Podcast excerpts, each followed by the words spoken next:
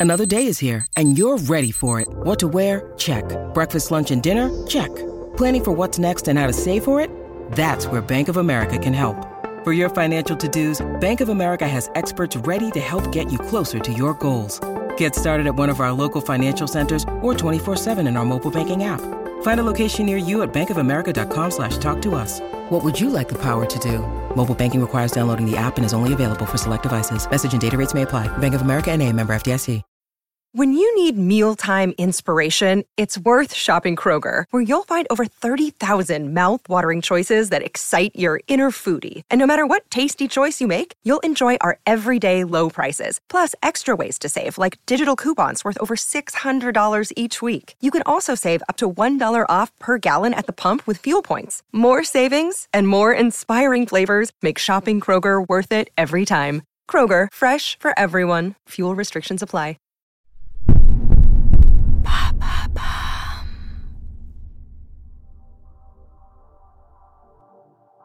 Salut, moi c'est Alice Vacher et dans l'empreinte, j'essaie de comprendre comment les marques s'engagent et agissent concrètement dans la transformation positive de notre société. Mon objectif est simple, décortiquer et mettre en lumière les initiatives sociales et environnementales des entreprises pour vous inspirer et vous éclairer sur ces sujets. Allez, c'est parti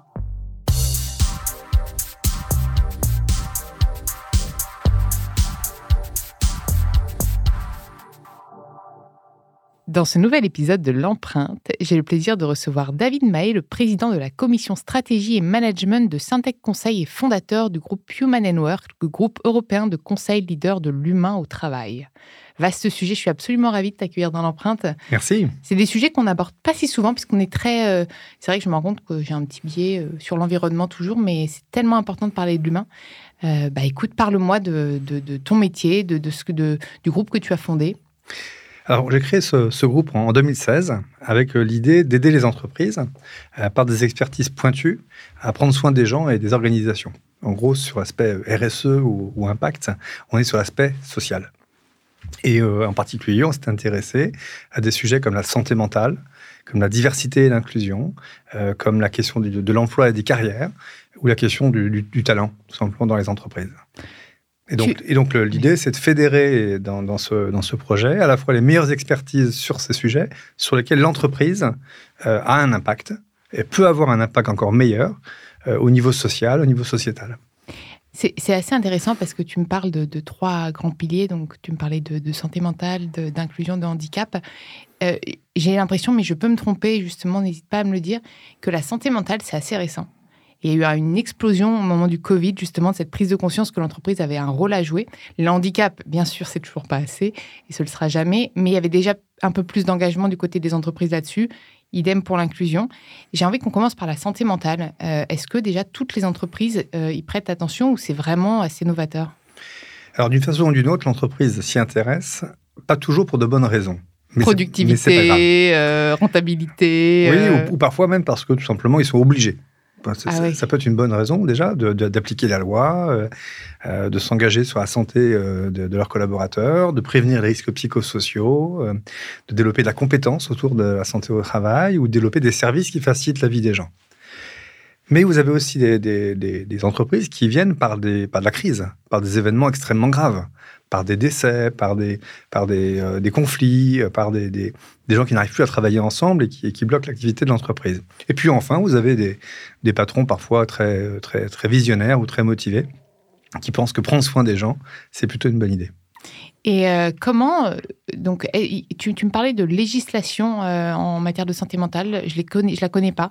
Euh, c'est, Est-ce que tu peux me donner la dernière, on va dire, la mise à... Bah, disons que euh, le chapelet réglementaire autour de la santé mentale, il, s'est enrichi au fur et à mesure des années, euh, depuis finalement les années 2000, dans lesquelles, en France, on a connu ces sujets-là par des drames, dans les entreprises. On appelait les suicides de France Télécom.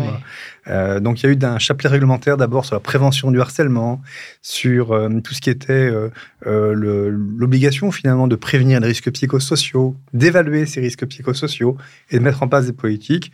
Certains ont appelé ça des politiques de prévention, d'autres ont appelé ça des politiques de bien-être au travail.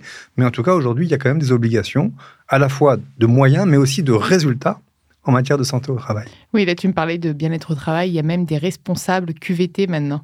Donc c'est vraiment des postes qui se créent. Alors je ne connais pas bien, pas bien ces fonctions. Ok, alors pour la santé mentale, euh, très bien. Concrètement, est-ce qu'il y a du résultat? Alors, euh, oui, il y a des résultats. Il y a des résultats parce que déjà, euh, on, gère des situations délétères. Et ces situations, il faut les traiter. Quand vous avez des gens qui sont en, mauvaise santé, c'est important que l'entreprise mette en place les, bons dispositifs pour prendre soin des gens et les aider à bien travailler. D'autre part, vous avez des organisations qui produisent du bien-être et d'autres qui produisent du mal-être. Du burn-out. On en parle beaucoup de burn-out. Et de plus en plus, en fait, il y a beaucoup de choses qui ont été Enfin, je pense que le burn-out a toujours existé, mais qu'on n'a pas toujours mis les bons mots dessus. Ça va être compliqué pour une entreprise de gérer un burn-out quand même. Alors, on peut déjà travailler en amont pour qu'il y en ait moins. Bon, c'est quand même ça l'essentiel de notre travail. Et dans un pays comme la France, où on, est, on, consacre beaucoup plus d'argent à soigner qu'à prévenir, le, notre rôle en entreprise, c'est plutôt d'aider l'entreprise à prévenir euh, hmm. ces, problèmes. Euh, c'est les questions de charge mentale, c'est les questions d'organisation du travail, c'est les questions de, pratiques euh, de comportement professionnel qu'on essaye d'encourager pour euh, tout simplement que, bah, que l'organisation du travail et le management du travail soient, soit pertinent, soit sain euh, et soit efficace. Et pour parler du handicap, justement, moi, je vois encore des choses absolument hallucinantes comme les accès aux toilettes pas respectés. Enfin, il y a d'énormes, il y a vraiment de grosses réglementations en matière de handicap, mais comment l'entreprise, elle peut carrément prendre et s'approprier ce sujet pour pas en faire, comme, comme tu le disais, un quota? Voilà, il me faut un mmh. quota de personnes euh, qui souffrent d'un handicap. Il me faut, en plus, il y a des handicaps cachés. Hein. Ça, c'est, ça, c'est, enfin, euh, la, santé, c'est quelque chose qui peut être très caché. Il y a, plein de maladies. Euh, donc, c'est compliqué de dire à quelqu'un, maintenant, tu n'as pas de handicap. Enfin, c'est, très, très compliqué, en fait, c'est mettre des étiquettes. Comment l'entreprise peut au mieux gérer ces situations, finalement? Alors, depuis euh, de nombreuses décennies, l'organisation de la gestion du handicap en entreprise, ça a été effectivement d'avoir un pourcentage de salariés en situation de handicap, ou à défaut de payer des amendes, finalement, quand on n'en a, pas. Donc, euh, c'était essentiellement une gestion de flux financiers pour permettre de financer l'accès à l'emploi des, handicapés. Là, aujourd'hui, on est dans, dans, une étape un peu différente où on essaye de rendre l'entreprise plus inclusive et donc de transformer les pratiques professionnelles, la vie des équipes, pour inclure des personnes qui sont en situation de handicap ou même plus globalement en situation de fragilité. On peut même leur créer des postes, j'imagine, des postes dédiés. Oui, et on peut aussi euh, imaginer un travail un petit peu différent où on n'est pas forcément sur une performance individuelle survalorisée, mais plutôt sur la recherche d'une performance collective avec des gens en situation de handicap et d'autres qui sont en situation euh, de non-handicap. Puis j'imagine que, que cette inclusion au sein d'une équipe et justement pas cette exclusion de les laisser dans leur coin, etc., ça doit aussi leur permettre une, meilleure santé mentale. Bien sûr, bien sûr. Moi, j'ai un, un, sujet qui me passionne actuellement, sur lequel je, je, rame un petit peu je, dans le désert, comme on dit. C'est la question du handicap psychique. C'est, par exemple, c'est, quoi bah, C'est-à-dire qu'aujourd'hui, quand vous êtes, euh, quand vous avez une grippe, bon, bah, vous allez voir votre médecin, il vous arrête, et puis vous, revenez au travail. Par contre, quand vous avez un handicap euh, physique, euh, bah, vous constatez que vous êtes en incapacité de, faire ceci ou cela, bah, vous, avez, vous, avez, une démarche qui fait que vous devenez euh, déclaré, entre guillemets, handicapé. Et pour la question du handicap psychique, il y a un vrai tabou. Et les... Par exemple, la bipolarité, ce serait un handicap psychique Oui, ou, j'essaie de mettre des mots. Hein, oui, mais c'est simplement des, maladies psychiques qui rendent votre pratique professionnelle plus compliquée. Hmm. Euh, et, en France, on a très peu de handicapés psychiques, alors qu'on a des millions de Français, travailleurs, qui, sont, euh, qui ont une maladie psychique. On a 3 millions de dépressifs en France, par exemple. Oui, bah, ça c'est une vraie... Mais par exemple, alors moi, pour être tout à fait transparente et j'assume complètement mon trouble, j'ai un TDAH. Est-ce que c'est considéré, alors ça dépend, je pense, après du degré, comme une maladie euh, psychique? Ah, Il y a deux choses. Il y a la maladie psychique et ensuite la déclaration du handicap. Ah, est-ce que la maladie psychique t'empêche de voilà est-ce que la, maladie psychique t'empêche ou pas d'être euh, euh, d'exercer ton, ton, métier dans des conditions non adaptées finalement à, hmm. ce handicap? Euh, On a des, des, situations aujourd'hui où on doit on doit nommer correctement des troubles et puis ensuite oser assumer un handicap en entreprise. on a eu l'exemple tout récemment d'Actur Sadoun, euh, de Publicis qui a, qui a parlé finalement de, sa maladie, le cancer, et, de sa vie en entreprise en ayant le cancer.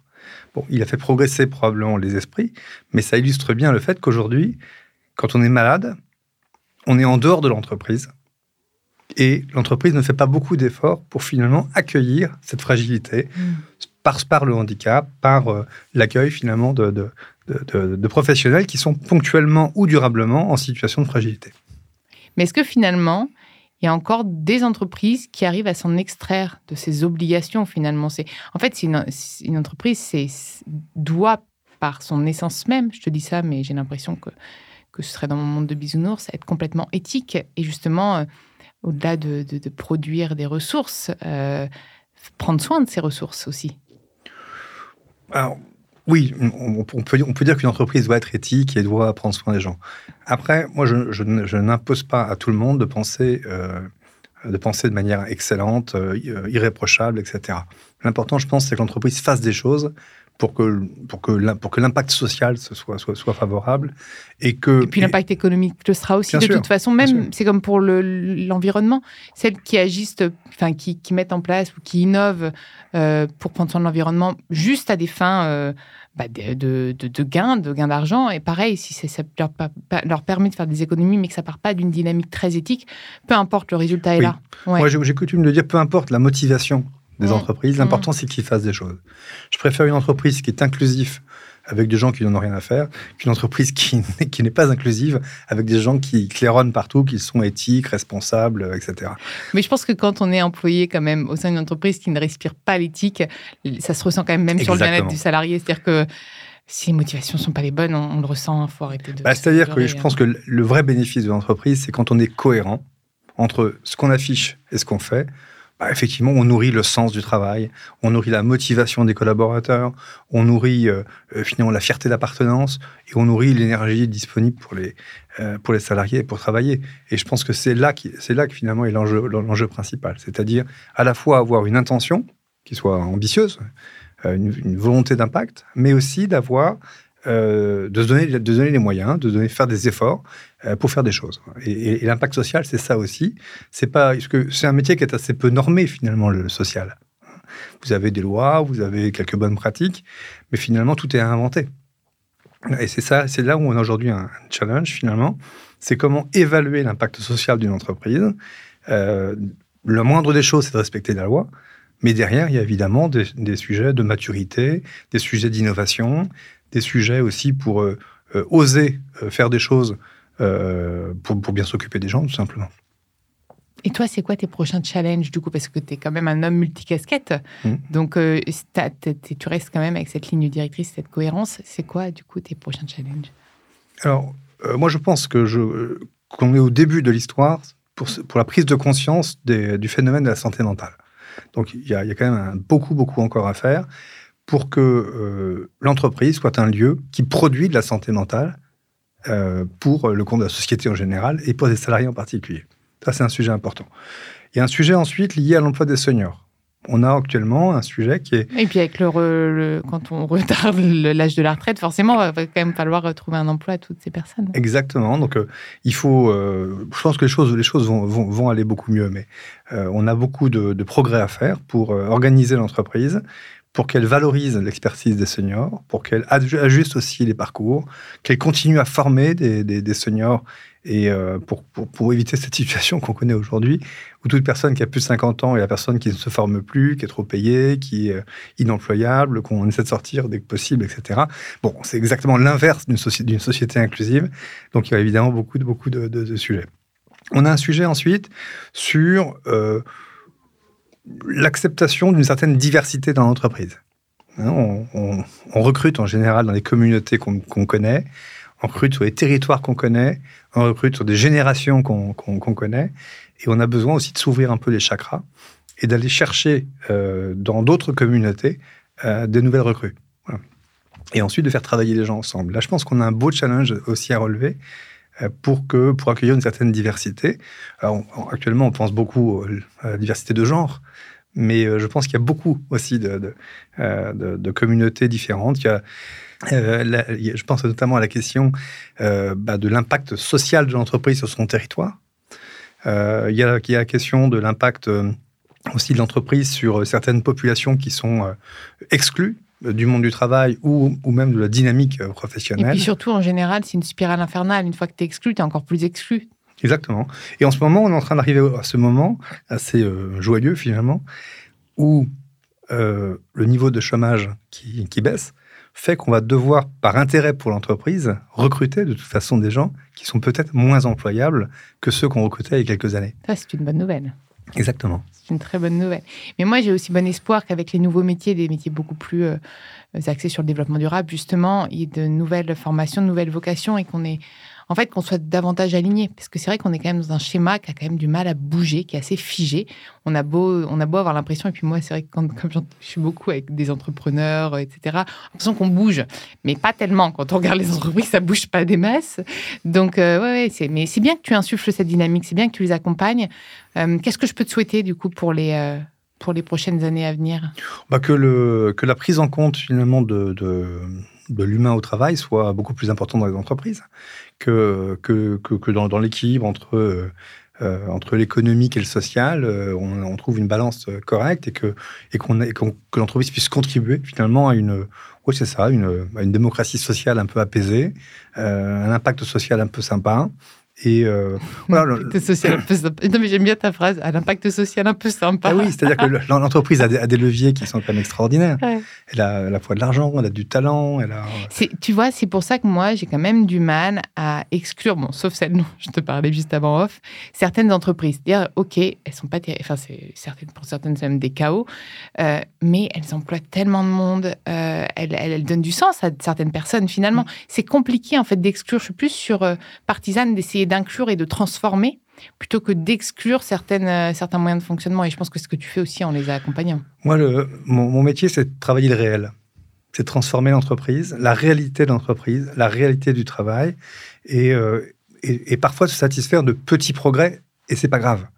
Hein, il vaut mieux euh, progresser dans la bonne direction plutôt que qu'exclure des gens qui, parce qu'ils seraient plus, parce qu'ils partiraient de plus loin, finalement n'auraient aucune chance de réussir dans mon domaine, moi, je, euh, je gère des situations extrêmement graves de, euh, de suicides, de conflits, de grèves, etc. Euh, ben c'est pas grave, on ne va, pas créer du jour au lendemain euh, un, paradis sur Terre, mais on va déjà aider des gens à travailler ensemble, trouver de la motivation, développer de la compétence, trouver aussi des sujets de, de lien social, parce que l'entreprise, c'est aussi un lieu où on crée du lien social. Et on a besoin de lien social en ce moment, je crois. Euh, donc, euh, comment est-ce qu'on organise ça dans l'entreprise? Euh, On a organisé de manière subie un télétravail massif, parce qu'on n'a pas besoin en ce moment de revivre des moments ensemble. Eh ben, c'est ça qu'on essaie d'organiser. Et donc, bah, merci beaucoup, merci. C'était une petite bulle de, fraîcheur parce que je suis contente d'aborder ces sujets-là et puis avec toi qui es expert et très engagé. Donc merci, continue. C'est du boulot. Hein. Merci. Vous pouvez retrouver l'ensemble des épisodes sur toutes les plateformes de podcast. N'hésitez pas à liker, partager, mais aussi commenter le podcast. Un grand merci pour tous vos retours d'ailleurs. Nous les lisons avec intérêt et ils nous sont très utiles pour continuer à nous améliorer. À très vite dans l'empreinte.